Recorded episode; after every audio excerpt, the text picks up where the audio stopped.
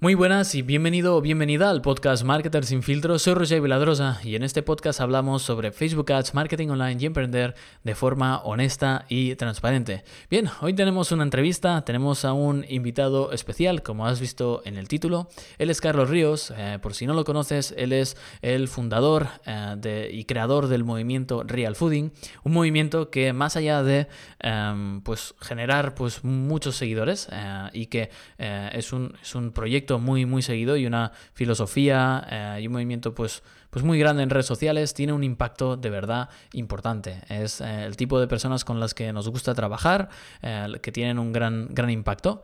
Así que nada, hoy tenemos la oportunidad de, entrevistarlo. Es una entrevista un pelín distinta, no vamos a hablar de nutrición. para ello puedes mirar pues, su Instagram, puedes mirar sus canales, que ahí lo explican largo y tendido. Aquí nos vamos a centrar en la persona que hay detrás, la persona que lo empezó todo, la persona emprendedora, eh, la persona que ha tenido que eh, superar ciertos retos a nivel de desarrollo personal, que ha superado ciertas creencias limitantes, eh, que nos explica un poco su rutina diaria y esa parte que quizá no puede enseñar tanto en redes sociales simplemente porque no, no da tiempo o no es el formato adecuado. Así que em, hoy en una entrevista pues que ha sido más una conversación, traemos esta parte de Carlos Ríos, la parte pues más más, personal em, y que eh, estoy muy contento de poder, poder enseñar aquí.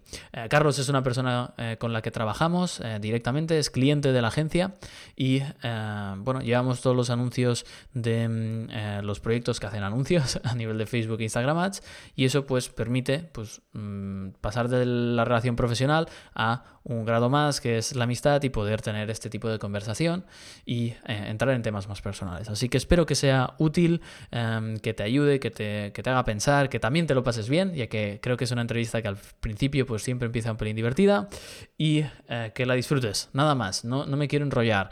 Eh, ya sabes que Carlos es un emprendedor como la Copa de un Pino, también como persona y podemos aprender mucho de él. Así que vamos allá, directos a la entrevista. Bueno, Carlos, eh, después de esta intro que he pregrabado, eh, entramos ya a saco la entrevista para aprovechar el máximo el tiempo. Así que bienvenido al podcast Marketers sin filtros.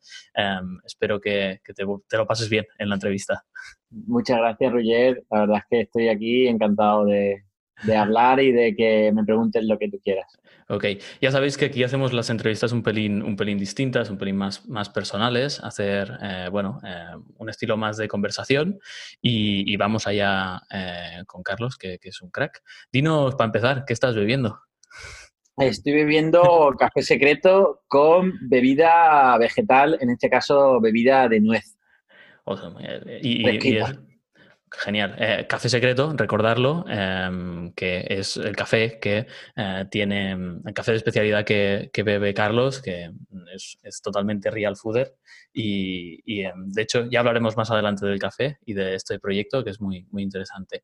Voy para empezar a calentar y que entremos ya en el ritmo de entrevista, vamos a hacer un rapid fire, que son unas cuantas preguntas de sí o no eh, para calentar. Y em, nada, es responder súper rápido, no hace falta que nos enrollemos es eh, simplemente para calentar, preguntas tontas y, así eh, ya estamos en sintonía. Va, la primera, mar o montaña. Mar. Mar, ok. Em, de picar, para picar, ¿picas dulce o picas salado? Salado. Salado. Bici, correr o nadar. Correr. Vale. ¿Eres una persona tranquila o nerviosa em, por dentro? Eh, tranquilo. Eres tranquilo. Guay, si fueses un personaje de los Avengers, ¿cuál serías? eh, Iron Man. ¿Sí? Tienes las gafas y el look, ¿eh? Un poco de, Tony Stark. Eh, además, revolucionando cosas. ¿Eres más de pelis o más de series? Pelis. Pelis, ¿no? Bien, a, empezar y acabar una cosa, ¿no? Si no, te enganchas mucho. ¿Libro electrónico en papel o audiolibro? ¿Qué prefieres? Pues ahora audiolibro mm, y luego ah, también cambio a digital. Vale, o sea, el primero sería audiolibro, luego libro electrónico y luego en papel, ¿no? ¿Eres de los que pide el helado con cucurucho o con tarrina? Tarrina. Para más cantidad de, helado. Ah, luego te preguntaré de ese 5 o 10% de comida excepcional y ya te lo preguntaremos a ver qué te gusta más. ¿Cuál es el regalo más extraño que te han hecho? el regalo... Eh, algo raro que te hayan dado. El regalo más extraño, pues, pues, pues, pues, algún, algún, alguna, algún cuadro así que no, que realmente no había mucho sentido algún cuadro con alguna pintura que no, que no sabía realmente diferenciar qué, que, se estaba, qué había en la pintura. Algo ¿De, así. ¿De dónde venía, no? Eso. Exacto. vale, verano o invierno. Verano. Verano, ¿no? Ok. ¿Aplicación favorita del móvil? My Real Food. My Real Food. Bien jugado, ¿eh? Bien jugado. Eh, ¿País al que te gustaría viajar y al que aún no has ido? Eh, pues Canadá. Canadá, Me mucho. Mm. Emprendedor famoso favorito, que sea conocido y que la audiencia pueda, pueda conocer, y si no, pues nos lo introduces. Pues voy a decir uno típico, pero yo creo que es Tony Robbins. Tony Robbins, ok. ¿Has leído alguno de sus libros así o te ha impactado mucho? ¿Qué es lo que más te gusta de él? Eh, realmente sí, me estaba con el de, joder, el de dinero. Ah, el dinero, Money Master, ¿no? O Master En audiolibro, que es bastante extenso, pero que en audiolibro, la verdad, eh, lo, he podido, lo digerir mejor. y, bueno, también, pues eso, el tema de los sigo en redes sociales, que también me, inspira. He visto el documental este de I'm Not, you, not Your Guru. O sea, me, gusta, me gusta como inspiración de las movidas que monta, ¿eh? O sea, de eventos. De eventos, sí, sí, sí. ¿Has montado algún evento ya con la comunidad Real Fooders en vivo? Sí, sí, sí. Em, último libro interesante que te has leído o has escuchado con, con audiolibro, como sea. Último libro así. El de hábitos, hábitos atómicos. Ah, de James, James Clare se llama o James. Sí, sí, sí, Muy bueno. muy bien y muy aplicable pues es que a todo, o sea, puedes aplicarlo para adelgazar, por ejemplo, o para, yo qué sé, o para crear un negocio online, en fin, necesitas hábitos por todos lados. 100%, es brutal. Todo lo que comentamos aquí de libros y movidas lo dejaremos en las notas del programa para que, para que lo tengáis. Em, vale, mientras conduces, en la mayoría de casos, si conduces, em, Ahora, evidentemente, en la situación en que estamos, pues, pues no. Em, ¿Eres más de escuchar música o escuchar podcast? Pues hace tiempo que no, eh, no, conduzco, pero sí, pero cuando eh, conducía más de música, porque no estaba metido en el mundo todavía del podcast. Y ahora engancha ¿eh? el mundo del podcast, cuando empiezas, te acabas enganchando. Pues va, vamos con las últimas, que son un poco surrealistas, y ya habremos hecho el calentamiento. Son de verdadero o falso, ¿vale? Yo te voy a decir aquí algo, ¿vale? En plan, vale puede ser verdad o puede ser cierto. Y me tienes que decir eh, si lo es o no. Es cierto, no es más cierto que, es cierto que en Júpiter llueven diamantes. Falso. Verdadero. De acuerdo a un grupo de científicos de la Universidad de Wisconsin-Madison, las tormentas que se producen en la parte superior de la atmósfera de Júpiter convierten el metano en trozos de grafito y diamante a medida que bajan a la superficie gracias al aumento de presión, bla, bla, bla, bla, bla. Eso es realista. Son, son preguntas que eh, casi, casi nadie acierta. Vale, em, esta igual mm, te la sabes, ¿eh? ¿eh? Por lo que hemos comentado antes de la entrevista. Existe un estudio que prueba que usar emojis en WhatsApp aumenta las probabilidades, de eh, sexo. Em, ¿Es verdadero o es falso? Mm, verdadero. Sí, por supuesto. Alguien que te transmite más, ¿no? Está validado eso. Eso está validadísimo ya de, cosecha propia, ¿no? sí, y, más si, si, haces memes ya, vamos, eh, a una hora más rápido. Vale, vamos con, con una de las últimas. Y eh, esta es un poco rara, a ver si, la adivinas. Eh, la Universidad de Cambridge se fundó antes que una de las siete maravillas del mundo, que es la ciudad inca del Machu Picchu. ¿Verdadero o falso? Falso. Verdadero. Verdadero. Esta, pregunta hay que contestar lo, que, lo contrario a lo que pienses. Exacto, porque, están, hechas así. están hechas para, sorprender. Eh, verdadero. Cambridge se fundó en 1209 y la ciudad de Machu Picchu Sí, en 1450. Se fundó por unos académicos que huyeron de Oxford tras una eh, reyerta con agentes de aquella ciudad. Vamos con la última. Esta es más científica em, y tiene un poco, un poco de, engaño también, eh, así que a ver si la puedes adivinar. El cerebro es el órgano más pesado del cuerpo humano. ¿Verdadero o falso? Eh, eh, es difícil, ¿eh? No es obvia, ¿eh? Mm, pues yo creo que, que sí. ¿Que sí? No, no, no, que no, que no. Falso. El órgano más pesado del cuerpo es probablemente uno, uno en el que no reparamos como tal y que no solo es el más pesado, sino que también es el más exento. Estamos hablando de la piel, que puede llegar a ah, pesar entre 3 y 4 kilos. Por eso no es obvia, porque piensas en órganos como en cosas juntas. Y 100%. Ya te he visto como diciendo, mm, aquí no, no, me cuadra. Genial, pues ya hemos calentado. Eh, ¿Te lo has pasado bien por este rapid fire? muy bien. Ahora mm, vamos ya a preguntas pues, más de desarrollo personal, eh, preguntas para conocerte mejor y eh, empezar pues, un poco em, a conocerte y conocer quizá la parte que no se, ve, no se ve tanto, que es el objetivo un poco de este podcast. Así que em, vamos a hacer, porque yo he hecho una intro mm, y la mayoría de la gente te conoce, pero Em, ¿Qué tal si tú te haces una intro de tú mismo en un minuto, en plan súper picada? Nací, estudié aquí, tal, tal, tal, tal, hasta, hasta hoy. Vale, pues. Súper picado. Vale, pues eh, soy de Huelva, Andalucía. Estudié nutrición humana y dietética en Sevilla, en la Universidad Pablo de la Vide. Terminé en 2013 y justo al terminar de, de estudiar, pues empecé a trabajar primero en una tienda de alimentación, luego como dietista nutricionista en una clínica y así hasta 2017 que empecé a dar clases de nutrición más avanzada y ya a, final, de 2017 pues di un poco el paso de emprendimiento de, de, dedicarme a, vender mis servicios o a ofrecer mis servicios a través, sobre todo gracias a las redes sociales, que fue el primer, digamos, lo que me hizo lanzarme a esto de emprendimiento y hasta aquí, hasta ahora. Y hasta aquí parece, parece muy rápido, pero vamos a, empaquetar un poco todo, todo esto.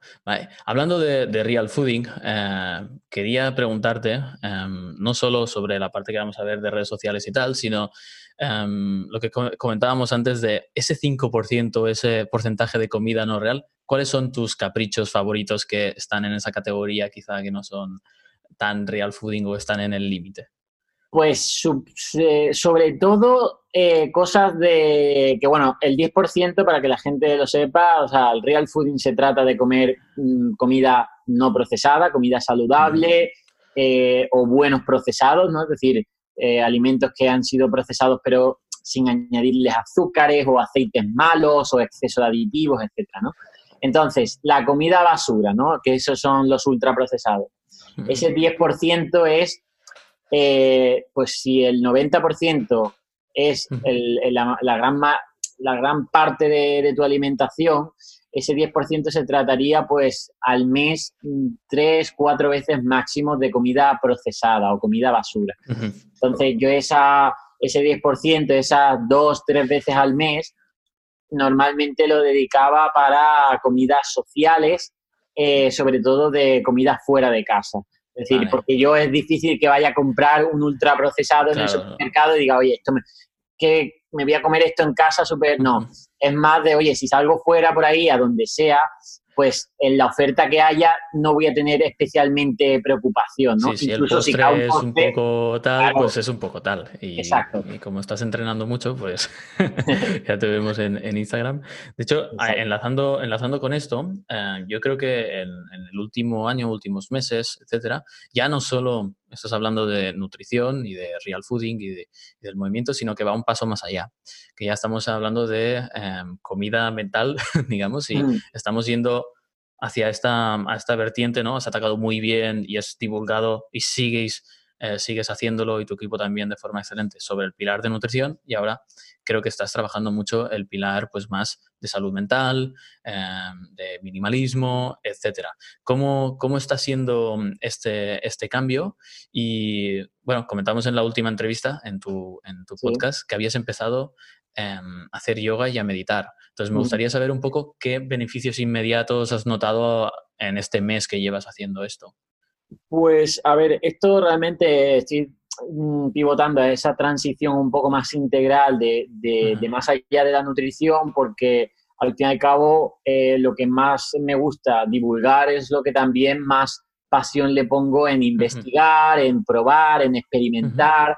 Entonces, en su día me encantó desarrollar el tema del real fooding como algo que realmente había un vacío dentro de la divulgación, de la ciencia y demás sobre enfocarse en los alimentos. Entonces, pues tienes esa dopamina de decir, oye, esto lo desconoce mucha gente y, yo mismo lo, lo... Debería ser conocido, o sea, no puede ser... Sí, sí. Pero yo incluso en la universidad no comía del todo bien, ¿no? Entonces, eh, apliqué el real fooding a final de, la carrera y en los primeros años de consulta y todo esto, ¿no?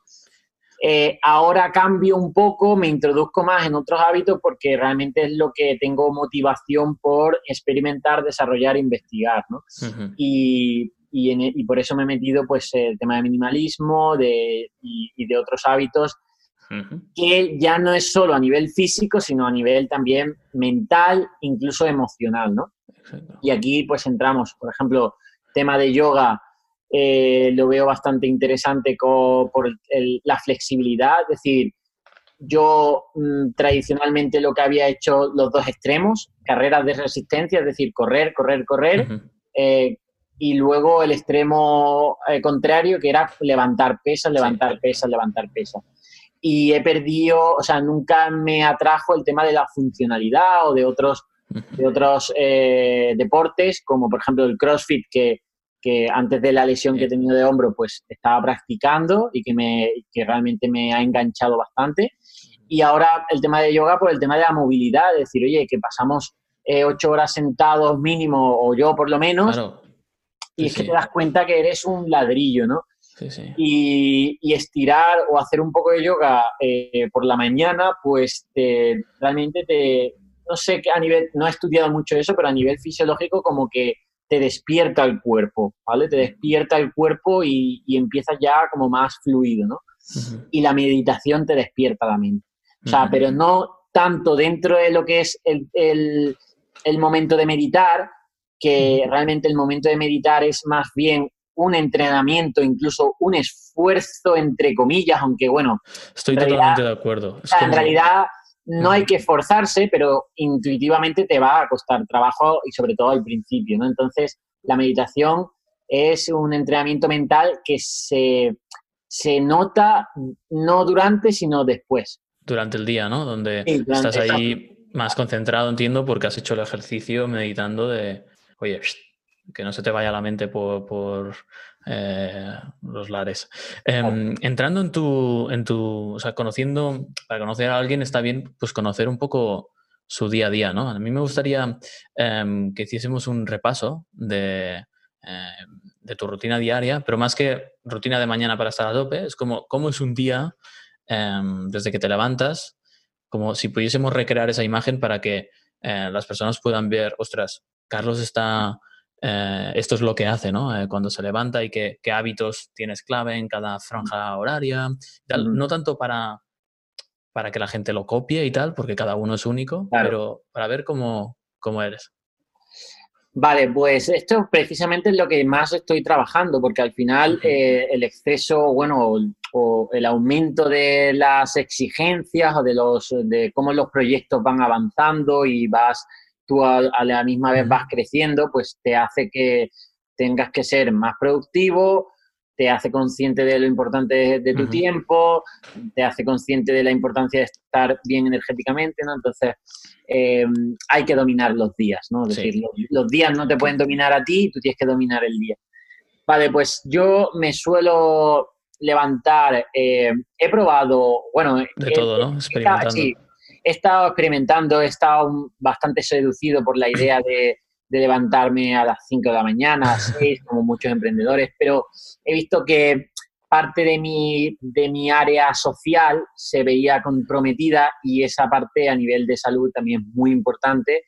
Y entonces, Si, si, estaba buscando levantarme más temprano para ganar a nivel de trabajo y eso iba a comprometer la parte social, no me iba a compensar.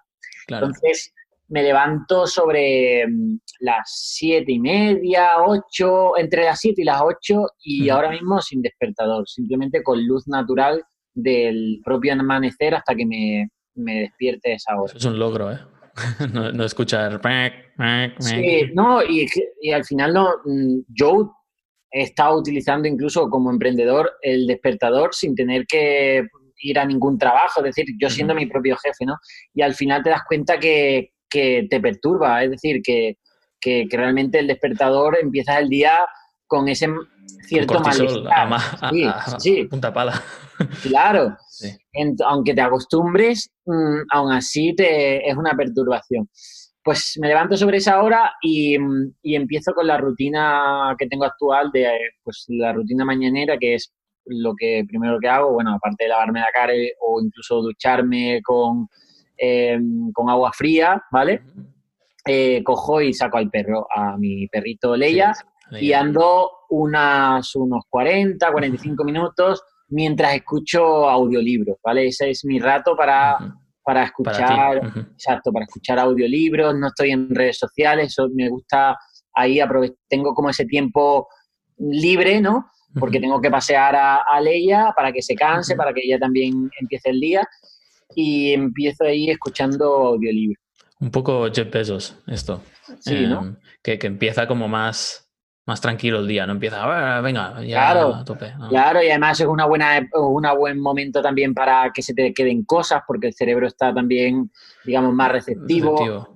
Eh, está muy bien. Eh, luego de eso, pues vuelvo a casa y eh, hago ahora mismo estoy en torno a los 15 minutos de, yoga, ¿vale? Que es más bien es un yoga suave, eh, de... estiramiento, más que nada, no es no acaba sudado ni mucho menos, es un yoga de, estiramientos, aunque notas la tensión, sobre todo para la gente que, no está acostumbrado como yo. Eh, lo hago a través de una aplicación, pongo el iPad, pongo el mat, eh, la esterilla esta, ¿no? Y justamente al terminar el yoga, que tiene un momento de un minuto de, relajación, pues eh, pongo la otra aplicación de la meditación, ¿vale? y, me pongo a meditar una meditación guiada de en torno, pues eso, también 10, 15 minutos, ¿vale?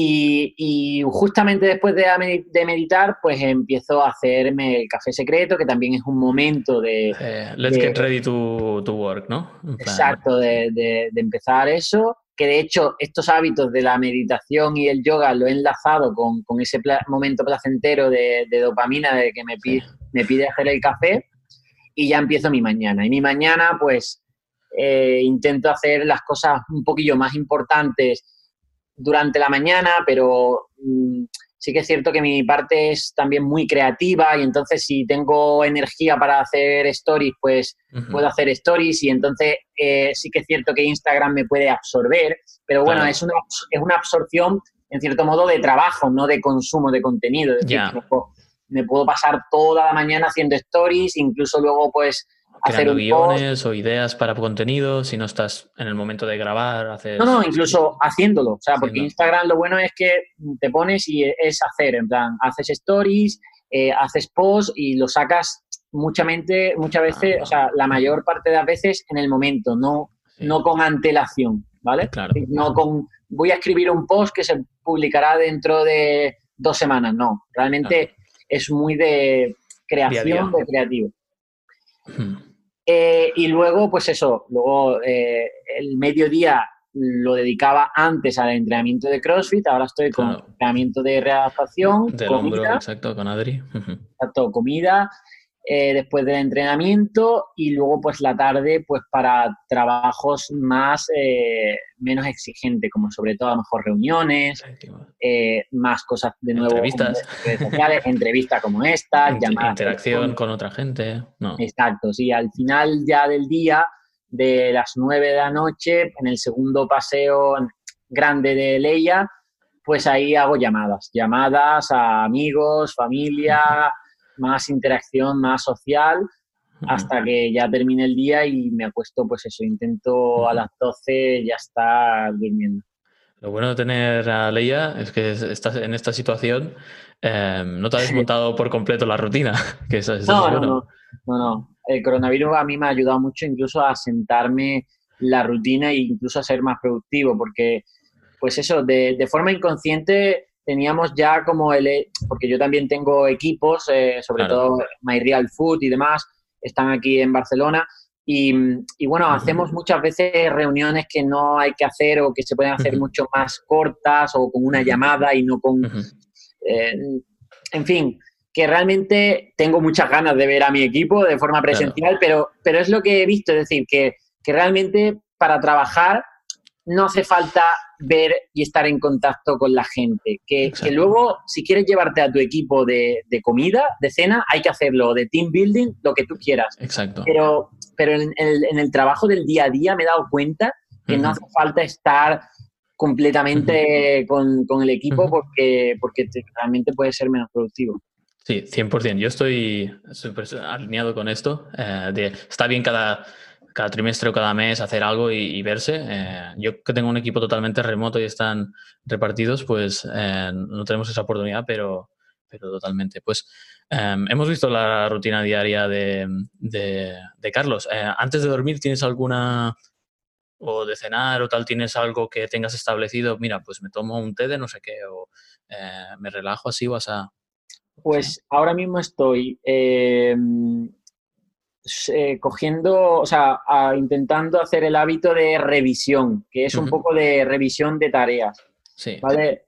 Revisión de tareas y de descargar un poco, o sea, hago dos momentos de revisión al día, que son en las horas menos, o sea, las, por así decirlo, eh, cuando me estoy tomando el café secreto, antes de empezar el trabajo del día, le echo un ojo a la app Notion, que es la Notion, la que es que, mi app de productividad, y al calendar y, y, realmente valido que las tareas de ese día son las que debo tener.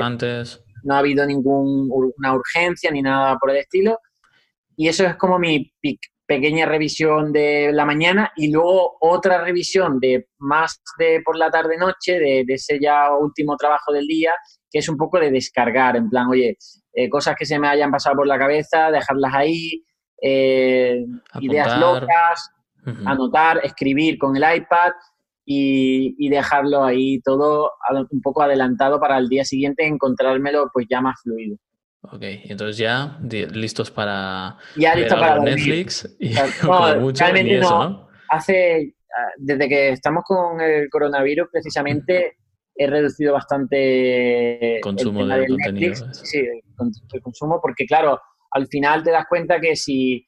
Pantalla, pantalla. No, si, no, si al final es que mm, si a las 9 estoy de paseo con, con Leia ah, claro. y a lo mejor llego a casa a las 10 y, o sea, ya es que no me da tiempo a... Porque yo no soy de serie, soy de película, entonces no me da tiempo a, a, iniciar ningún tipo de película. Entonces, eh, la tele prácticamente nulo. Entre Igual, semana... A mí me gusta ah, acabar, porque si no me engancho. Como ahora estoy con el documental de Michael Jordan y claro, pues juegas a básquet toda la vida, tienes ídolos, tal, y es como, pues sí. uh, dormí menos. Si viésemos las estadísticas de Laura Ring, pues, pues mal. Sí, sí, Decente, pero, pero no, no, del todo perfecto. Vamos a unas preguntas eh, un poco hipotéticas. Um, que, que, a mí me gustan mucho y no me quiero dejar en el, en el podcast, que es, um, bueno, um, una pregunta que, que, que, siempre hago, que es, imagínate que organizamos una cena, puedes escoger. Eh, yo hago la comida, que sea real fooding, pero tú te encargas de los invitados. Entonces, mm. ya hay dos sillas eh, es, que, que, están ocupadas, que son tú y yo, y ahí faltan los cuatro invitados. Si pudieses invitar a cualquier, a cualquier persona real, eh, eh, viva o que ya haya fallecido, em, a la cena para conocer y, y charlar y tal, ¿a quién invitarías? es difícil esta. Pues, joder, es, es difícil, o sea, es, es, es, interesante porque, claro, puedes traer a, a, a quien tú quieras. Pues, sinceramente, en, en, ese momento, y a lo mejor caigo un poco de tópico, pero en ese momento de, de una cena así importante, se lo daría más a, a, la familia, porque al fin y al cabo dices tú, bueno, sí, es cierto que hay muchos emprendedores, mu muchos referentes que tienes, pero al final esa gente, o sea, mm, no te quiere a ti, o sea, y tu familia sí te quiere a ti.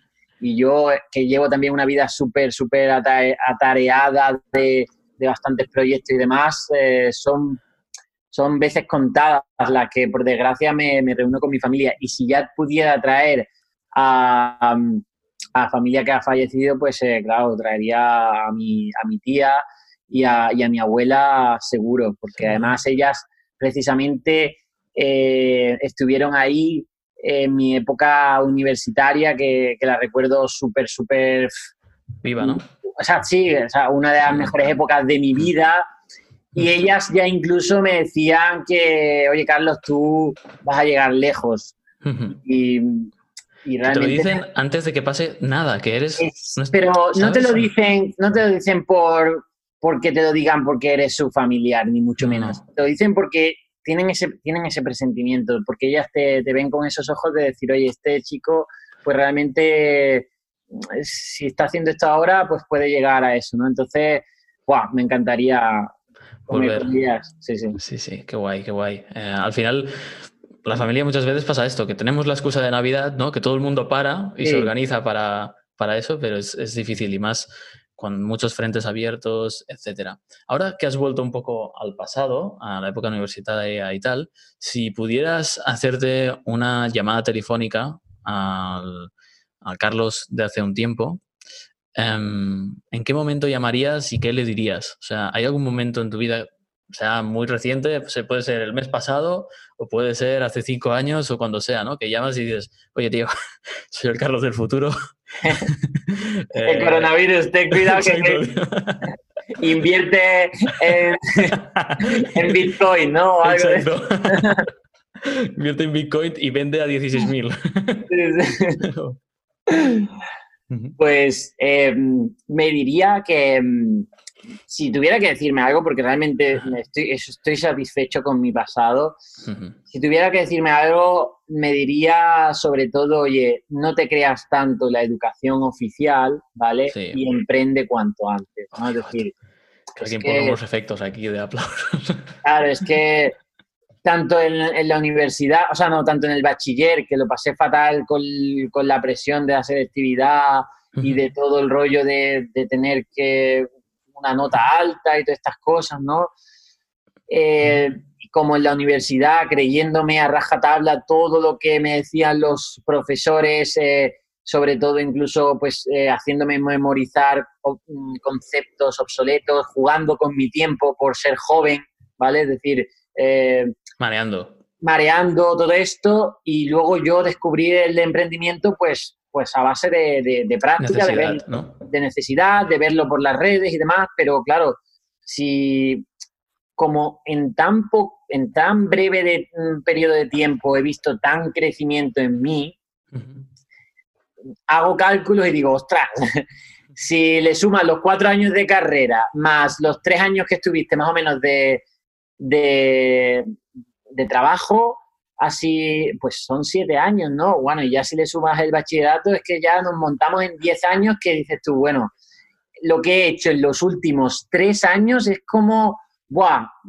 15, sí, sí, de los anteriores. A una velocidad que eleva por 20 lo que estabas en los otros. Entonces, básicamente me diría, oye, emprende cuanto antes y métete en este mundo. Sí, en un mundo, eh, bueno, que tiene, tiene sus más y sus menos, pero creo que hay un punto que no tiene selección eh, emocionalmente, que es como, no, eh, soy emprendedor porque, porque no puedo hacer otra cosa como emocionalmente y tienes, tienes ese camino.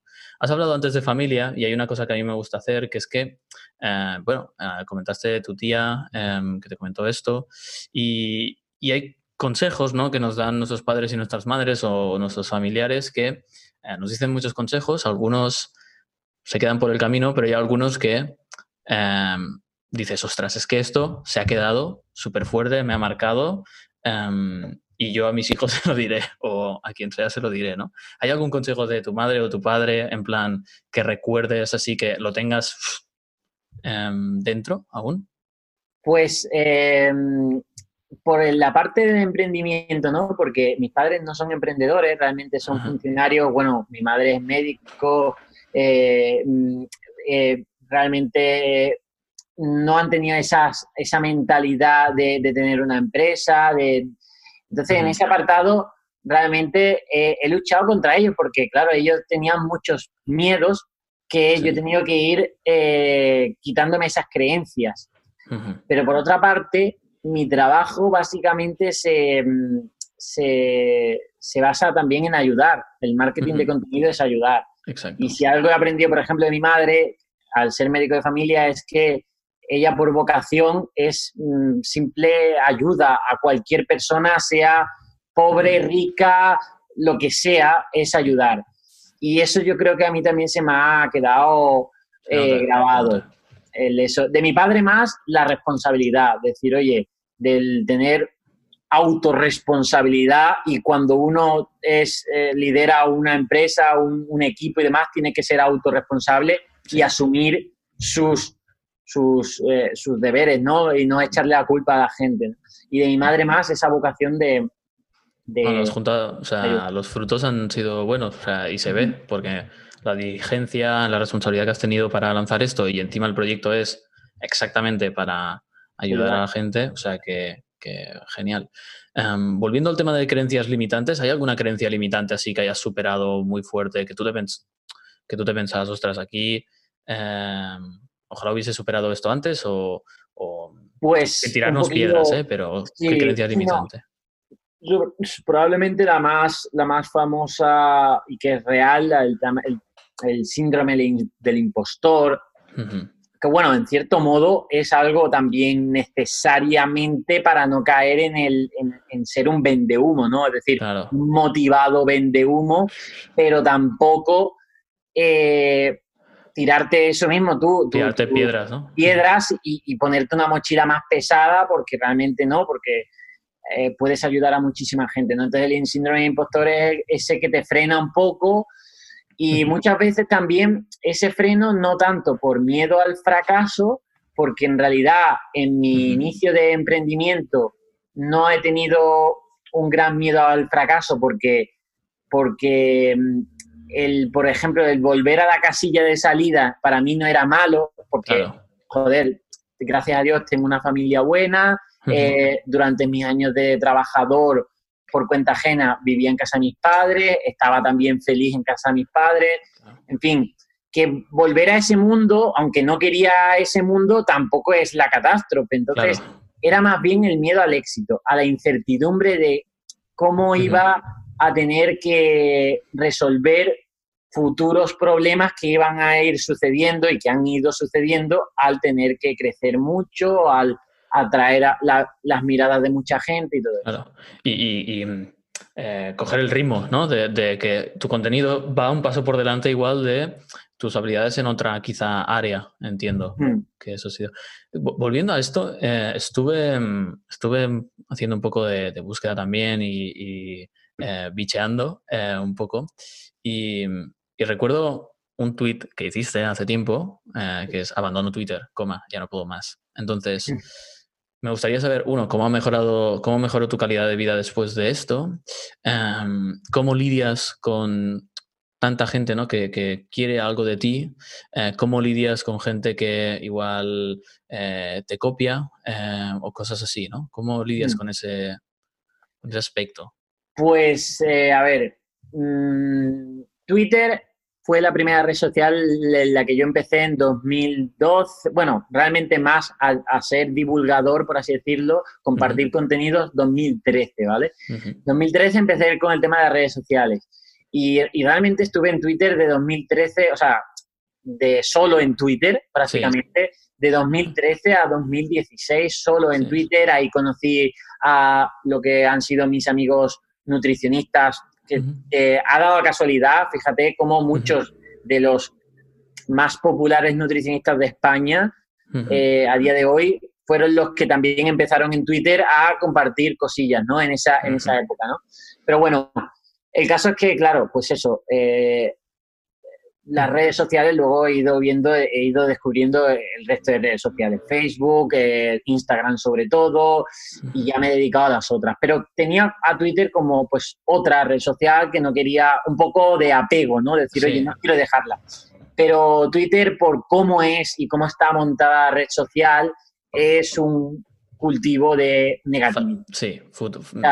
Y cuando eres consciente de que todo tu entorno mm, te afecta, es decir, te contagia, estar ahí te contagia. Es decir, esa negatividad, esa negatividad que además, si entre varios quieren lanzarte piedras a ti, lo van a tener, se pueden agrupar de forma más fácil y que tú lo veas y que realmente te afecte. Y eso es lo que pasaba a mí. Que en realidad, no te digo yo que tanto, que, que me afectaba tanto, sino que, que para mí era una fatiga mental tener que luchar con eso. Es decir, que yo me veía con fuerza como para, para salir de eso, pero es que no vale la pena. O sea, que cuando te das cuenta es que no vale la pena. No tienes que estar ni en todas las redes sociales y menos cuando ya tienes un cierto negocio ya montado, es decir, una línea, una hoja de ruta, ¿para qué te vas a meter en, esa, en ese consumo de energía Que, me, que me hacía Twitter? ¿no? Y la parte un poco de, de, ostras, lidiar con esta Claro, tienes una audiencia muy grande y bueno, eh, supongo que viene un montón de gente a pedirte cosas y tu email o tus debes estar lleno, ¿no? ¿Cómo lidias un poco con eso? Porque yo tengo una audiencia, pues somos un grupo eh, aquí ínfimo, ¿no? Comparado con, con, tuyo, pero ya a veces notas esto un poco de dices, ostras, mensajes por Instagram que te piden cosas y dices, hola, me llamo, yo me llamo Roger, ¿tú cómo te llamas? ¿Te puedes presentar? ¿No? ¿Cómo sería eso? A ver, eh, pues, en realidad fácil en el sentido de que no lo contesto, ¿no? a, ver, no. a ver, no, no es que no lo contesto. Realmente sí que leo mucho el feedback de la gente, porque ese es uno de, yo creo que de las cosas positivas que me ha hecho crecer, que es eh, coger y em, eh, de, lo, de la información que me da, que recibo de la gente, pues darle soluciones generales, no tanto individuales, a lo mejor, claro, leo mucho de sus respuestas, pero no puedo contestarlas. Pero lo que yo ya he montado es un sistema para que la propia gente se pueda responder con todo el contenido que voy generando, que ya he generado y, demás, ¿no? Entonces, tengo también incluso equipo que me ayuda, ¿no? Pero bueno, incluso también mi audiencia comprende que con tanta gente que, muevo, ¿no? Eh, pues eso. Pues em, quiero hacer unas, unas em, preguntas así más personales para acabar un poco el bloque del principio y irnos un poco a la parte de redes sociales, ¿no? que eres eh, muy, mm. muy experto en el tema y, creo que, em, que, puedes ayudar a mucha gente un poco a entender lo que quizá no es tan obvio o, o escuchar cosas más concretas y no tanto ruido. Entonces, eh, no me quería dejar una pregunta que tengo aquí que me parece importante, ¿no? Eh, no tiene nada que ver con lo que estábamos hablando antes, pero mm, Warren Buffett dice que cuando ficha a alguien, eh, miran normalmente tres cosas, ¿no? La inteligencia, mira el nivel de energía e iniciativa y luego mira la integridad. Y que esos son los como tres valores que, que, que, se fijan mucho, ¿no? En My Real Food ¿Cómo, ¿Cómo, lo hacéis o qué valoras tú en concreto? O sea, ¿qué tres valores ostras de una persona te parecen mega, mega, mega importantes? O sea, en plan, imprescindibles. Pues el primero, la proactividad. Es decir, eh, eso de. Y es que se lo recomendaría a cualquier persona que está, en cierto modo, mm, buscando trabajo, ¿vale? Eh, que bueno, también puedes estar intentando creando tu trabajo, que sería la parte de emprendimiento, pero si estás buscando trabajo, yo lo que más valoro de alguien es la simple proactividad. ¿Por qué? Porque es que, es que si no, si en ese inicio o en ese interés de que tú quieres ayudar a alguien no eres proactivo, ¿cuándo lo vas a hacer? Claro, sí, sí. Que, por lógica dices tú, luego puede ir incluso, pues eso, que tengas que buscar motivar a tu equipo de diferentes formas, pero si en el inicio no eres, proactivo, entonces apaga vámonos, ¿no? Entonces la proactividad, es decir, el que yo al final, mm, es cierto que delego tareas, pero yo no, yo no soy un mandador de tareas. Quiero, quiero realmente un, equipo que sea horizontal, es decir, de tú a tú, donde tú me corriges incluso o me, me, riñes o, me, motivas. Tenga cierto liderazgo o proactivo para, para hacer crecer mi proyecto que también va a ser el tuyo, o por lo menos así lo intento. Entonces la proactividad para mí, y de hecho prácticamente todo mi equipo me ha buscado. No he tenido yo que buscar, he puesto anuncios, pero al final... Eso ya es un filtro casi, ¿no? claro. Si no, tienes esa iniciativa de buscar, pues... Básicamente ellos han dicho, oye, yo voy a trabajar contigo y al final lo han hecho. Y es, y es que esa es la clave. Como la estructura un poco de, a nivel de negocio, tienes una estructura que ya has cubierto un poco quizá en, otros sitios, pero tienes una estructura muy curiosa, que es que tú sabes un poco tu área de, genialidad, que es la de creación de contenido y tal. Cuéntanos un poco cómo has montado a nivel de negocio la estructura em, para poder llevar, porque muchas veces, ostras, ven 50.000 proyectos y dicen, es como lo hace, ¿no? Em, ¿Y cómo, cómo, tienes la estructura montada para que la gente sepa un pues cómo llegas a todo? Claro, para llegar a todo lo que tienes que hacer es eh, ser bueno en lo tuyo, que pues eso realmente es la creación de contenido mm, bastante buena. Eh, eso es lo que hace captar la atención de, de, esa audiencia grande y efectiva. Y esa audiencia, pues entonces ahora lo que tienes es que convertirla, ¿no? Es decir, llevarla a los diferentes servicios, que no es más que más ayuda. O sea, porque al final es, oye, yo con la ayuda gratuita puedo llegar hasta aquí, que es, el, es mi contenido, y ahora eh, para esta ayuda que quiero proporcionarte también, a mí ya me supone un coste porque necesito a gente. No es sostenible ayudarte. Claro, y bueno, y es lo que se, llama, se conoce como el trabajo, es decir, que al final tú vas al Mercadona y no le dices a la cajera, oye, me llevo esto gratis porque hoy me apetece. No, tienes que pagarlo. Pues esto más o menos es así, ¿no? Entonces, yo lo que eh, me he encargado bien es de atraer esa atención orgánica de muchísima gente y ya luego esa gente, pues entonces la llevo a diferentes servicios. Pero esos servicios realmente no los hago yo, no los muy pocos, exceptuando, por ejemplo, mi libro, que obviamente eso sí lo he escrito yo, pero el resto de cosas llevo a equipos especializados. Y aquí es donde, pues, em, eh, claro, donde lo que hago es establecer relaciones de, socios, de pactos de socios o eh, también de contratación de equipos y demás, pero un poco de relación de que, oye, yo en cada proyecto... también eres dueño, ¿no? En plan, que estén incentivados también. Sí, sí, exacto, son mis, pero que al final tengo que colocar en cada proyecto un CEO, un director. Yo soy director de los contenidos, del, primer paso, ¿vale? De, captar a esa gente. El movimiento, digamos, o sea, has creado un movimiento, sí, sí, 100%, 100%. De hecho, eh, yo conozco un poco la estructura, pero te lo quería preguntar para que la gente vea que, que ningún hombre es una isla. Creo que hay un ruido en el micro. Eh, digo, que, que, ningún hombre es solo y puede, se puede conquistar el mundo y luchar contra Matrix, ¿no? Que, explícanos qué es un Matrix para ti. ¿Cómo sería la definición de Matrix? Matrix. yo lo entiendo, pero creo que así nos servirá. Matrix es, eh, y además luego me he dado cuenta que hay diferentes Matrix, es decir, que yo puse el, ejemplo de la comida como un entorno construido, ¿vale? Como si fuera un teatro sí, sí. que captan, por ejemplo, en este eh, tu, sentido de la vista, que es ese, entorno construido de, del sistema alimentario que promueve el consumo de estos ultraprocesados y que se retroalimenta con muchas cosas, no solo con la oferta, sino también con la cultura, con la ciencia, con, con, las estudios pagados. Todo, claro, es decir, todo construido para que tú al final acabes consumiendo ultraprocesados, que no por una conspiración, sino por un simplemente negocio del capitalismo hacia esos productos, ¿no?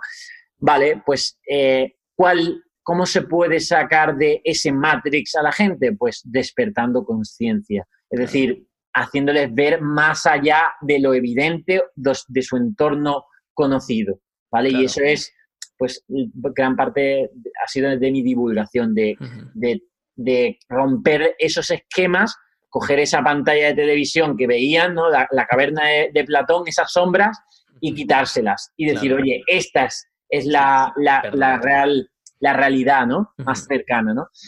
Pues eso lo hay en muchas cosas. O sea, ahora, ahora que me estoy iniciando con el minimalismo y demás, la gente va en piloto automático en muchísimas cosas, en, su área de, personal, en su área de trabajo, en su área de negocios. O sea, va... ¿no? Lo que hemos comentado antes, ¿no? Un fallo que se aleja de lo, de lo que es la, sería lo más real, la verdad o lo más, lo más eficiente. Em, de hecho, se parece, o sea, la misión que tenemos en la agencia, por ejemplo, es eh, make the best products the most sold, que significa hacer los mejores productos los más vendidos. Que no haya un fallo en Matrix donde eh, un producto que es peor se esté vendiendo más porque tiene mejor marketing. No, no, ya venimos a hacer el marketing y eh, hacemos que no hayan fallos en, Matrix. Em, te quería preguntar eh, sobre redes sociales porque es un apartado donde yo no tengo tanto expertise, es decir, yo tengo expertise en la parte de tráfico pagado, que por eso hacemos anuncios y sabemos mucho de copywriting, de, marketing, pero sobre todo en el tema de creación de contenido orgánico, porque es una de mis piezas eh, a nivel personal. Esto ya es una pregunta egoísta, espero que a todos os sirva, em, pero es, ostras, yo tengo un, digamos, un canal, una comunicación o una área muy marcada, eh, que sería pues, Facebook e Instagram Ads, ¿no? el marketing online y un poco emprender, que es lo que hablamos aquí en el, en el podcast. Entonces, em, viéndome a mí, viéndome los contenidos, lo que tienes, ¿dónde crees que se podría mejorar? Eh, ¿Cómo podríamos, em, digamos, ayudar a más gente, etcétera? ¿Qué ves dónde estamos fallando? ¿Ideas? ¿Cómo se crea un movimiento? No sé, me gustaría hablar un poco de, esto. Son muchas preguntas, pero ¿por dónde empezarías? Vale.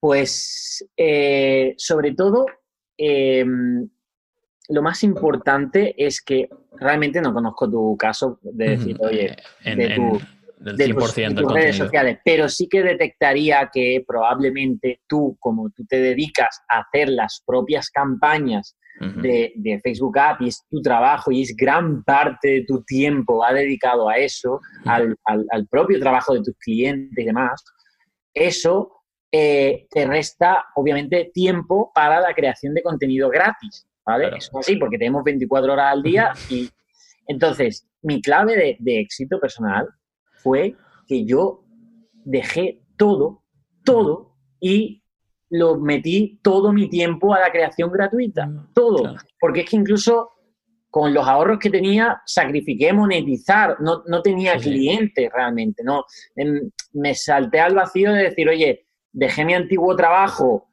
y me quedé sin mi otro trabajo de, profesor y digo, bueno, pues empiezo ya con el emprendimiento porque no hay otra, ¿no? Entonces, eh, lo que antes eras compartido, mi poca divulgación por Twitter, sí, estaba empezando un poco por Instagram y demás, pues se convirtieron en ser millonario de tiempo, ¿no? Entonces, como tú sabes, lo que dice Boluda, tiempo, dinero, suerte, ¿no? La publicidad pagada es eh, dinero. Pues eh, la creación de contenido es tiempo. Entonces, mm, más, más que yo decirte que soy un crack, eh, que tengo un don en redes sociales, lo que tuve más tiempo. 20.000, 30.000, 40.000 horas puestas ahí, ¿no? Ahí está. Que sí, que luego puedes, que tuve, yo qué sé, eh, suerte porque cogí un, momento de Instagram a lo mejor con mucha visibilidad, vale, eso suma de la suerte. Bien, que a lo mejor tiene clavo con la comunidad, con el tema del humor, de los memes que se me daban bien y eso se, hizo, se hacía más viral mi contenido, vale. Eh, que Educación más entretenimiento, ¿no?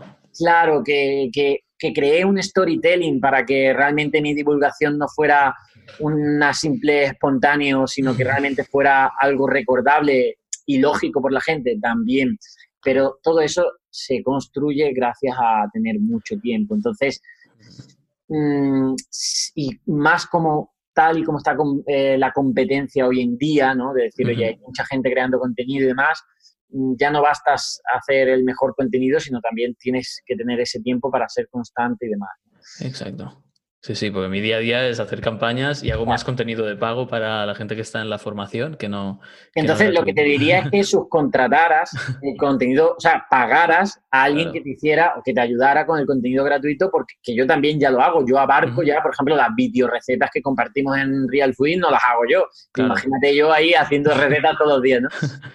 Pues es que esa es la clave, es decir, que, tienes que poner ahí bastante inversión. Vale, de subcontratar. Y a nivel de, movimiento, ¿crees que te, ha ayudado mucho como encontrar un enemigo al que ir, eh, crear un vocabulario propio?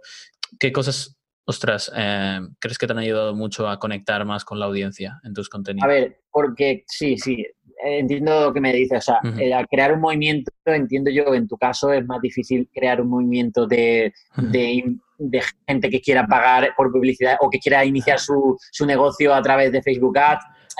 Es, más difícil conectar con eso porque, porque no es algo genérico. La alimentación es algo genérico de necesidad primaria, ¿no? Y, la salud todavía más. Entonces, y el enemigo es tan claro, porque es real, no es un invento, eh, de hecho supone uno de los grandes problemas de nuestra sociedad, al igual que antaño los problemas eran más de pues, escasez, escasez de alimentos, guerras, incluso infecciones muchísimo más mortales que las que tenemos hoy en día pues hoy gran parte de la gente, vamos, gran parte no, las primeras enfermedades están relacionadas con los hábitos, entre ellos la alimentación, ¿no? Pues, pues es que esto había que montarlo en una historia, porque es que la gente aprende por historias, no por datos. Tú puedes decir, han aumentado en el último año eh, el 20% de obesidad y la gente se queda igual. Ahora tú le dices, estas empresas están construyendo una serie de de dibujos animados para que tus hijos se vuelvan más gordos y mueran antes, que es, la que es real. O que estén entre la vida y la muerte para las farmacéuticas también, ¿sabes? Que sin, caer, sin caer en la conspiranoia de que, oye, aquí están eh, controlándonos con las vacunas, ¿no? es decir, sin caer en eso, porque al final yo si hay algo que me cubro las espaldas con evidencia científica. Exacto el libro tiene más de, creo que, 400 referencias. Es importante también lo que dices de, ostras, revisa un poco también el estudio científico, quién lo ha financiado, ¿no? Que es parte del Matrix a veces, que dicen, ah, eh, mira, este estudio, pero claro, lo ha financiado el grupo que hay detrás de X empresa, pues, pues cuidado, ¿no? y lo que hace es que me parece muy bien es que sea entretenida la educación, porque igual te quedas con el meme y eso hace que igual también pues te quedes con el concepto o, ¿sabes? Te, retenga más. No quiero robarte más tiempo. Hacemos una pregunta más que para acabar. Eh, y, nada, eh, cerramos y, nos ponemos a hablar de anuncios, que tenemos que ver pues, los anuncios de mi menú, que utilizamos mucho los mitos estos en los anuncios de, ¿sabías que el zumo de naranja por la mañana es un invento de la publicidad? Sí. Eh, etcétera. Me gustaría que me dijeses un poco, normalmente hay la típica frase que dicen, ¿no? De, en este mundo hay dos tipos de personas, estos y los otros. Para ti, ¿cuáles son esos dos tipos de, de persona a día de hoy, en 2020, ahora mismo? Pues eh, gente que hay dos tipos de personas, gente que critica y que echa la culpa al mundo que le rodea y, victimiza, y gente que se hace autorresponsable de, su futuro, en cierto modo. Y mira que yo soy de los que dicen que como ese entorno hacen daño a, mucha gente sin que sea consciente. Pero una vez eres consciente, pues ya cambia la cosa y, entonces ya te puedes hacer autorresponsable de, de gran parte de tu vida. ¿no? Entonces, por eso veo ese, esos dos tipos de personas, los que todavía andan en la crítica, en la víctima, en, todo a lo externo y esa gente también que sale de Matrix y ya con ese conocimiento pueden transformar su vida y, todos los aspectos de su vida, gran parte de todos los aspectos de su vida gracias a, esa conciencia. Pues brutal, nos dejas con, un gran consejo y que hace ver un poco también tus valores que habíamos comentado antes de, em, pues, ostras, autorresponsabilidad, de lo que te pasa en tu vida es tu, es culpa tuya. Eh, a veces no, pero es más útil. No, pensar tanto, así. no tanto culpa tuya, pero sí tú estás, tienes en tus manos de ponerle solución. Poderlo cambiar. Pues, y, con lo que has comentado de, ayudar también. Em, así que nada, espero que, em, que, te lo que, te lo hayas pasado bien con la entrevista. No sé si ha sido muy típica o no. Nunca me han hecho una pregunta donde me digan si los diamantes de. si llueven diamantes en, Júpiter. O sea que esta, esta mira que me han hecho entrevistas y muchísimas ya ni las recuerdo. Esta seguro que la recuerdo. es, es, eh, bueno, es curioso hacer, eh, calentar así con algo divertido y luego ya nos ponemos que con las cosas serias, etcétera. Pues eh, lo dejamos aquí. Yo ahora haré ahora otro, así que igual me notáis la voz un poco distinta. Em, Carlos y yo nos vamos a hablar más de, anuncios. Em, que, si quieres decir algo, Carlos, dónde tienen que ir, qué te gustaría que se quedasen, em, algo que estás lanzando, nuevos proyectos o aprovecha el momento y, comenta lo que tú quieras. Pues que si, sobre todo para, seguramente para la comunidad que te, que te sigue y que te escucha, pues que le recomiendo el podcast de Café Secreto, que hablamos de productividad, de hábitos y demás.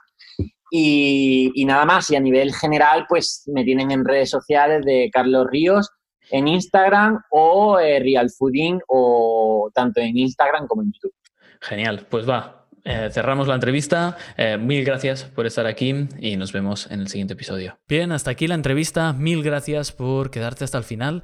Eh, eres la persona que habrá sacado más valor de la entrevista porque la has podido ver toda. Espero que sea así. Hacemos esto para que sirva de ayuda, ya que, bueno, requiere su tiempo, ¿no? Grabar, grabar todo esto, editarlo, subirlo, etcétera. Yo solo espero que haya sido útil y nada más. Si quieres ver más contenido así, suscríbete al podcast y te agradeceríamos mucho Em, de parte mía, de parte de Carlos, de parte del equipo, que em, pudieses compartir esto con personas a las que les puede ayudar. Si estás en Spotify, pues mm, suscribirte o darle al, corazoncito verde o compartirlo directamente en redes sociales. Si estás en iTunes, pues em, dejarnos una, una, review simpática, eh, que nos gustará saber qué piensas del podcast. Y, y en iBox eh, y en otras plataformas, pues comentarios, como siempre. Nos gusta saber eh, tu opinión. Eh, espero verte en el siguiente episodio, que hayas disfrutado de esta entrevista, pero sobre todo, como siempre, que te haya sido útil. Nos vemos en la siguiente. Un abrazo. Chao, chao.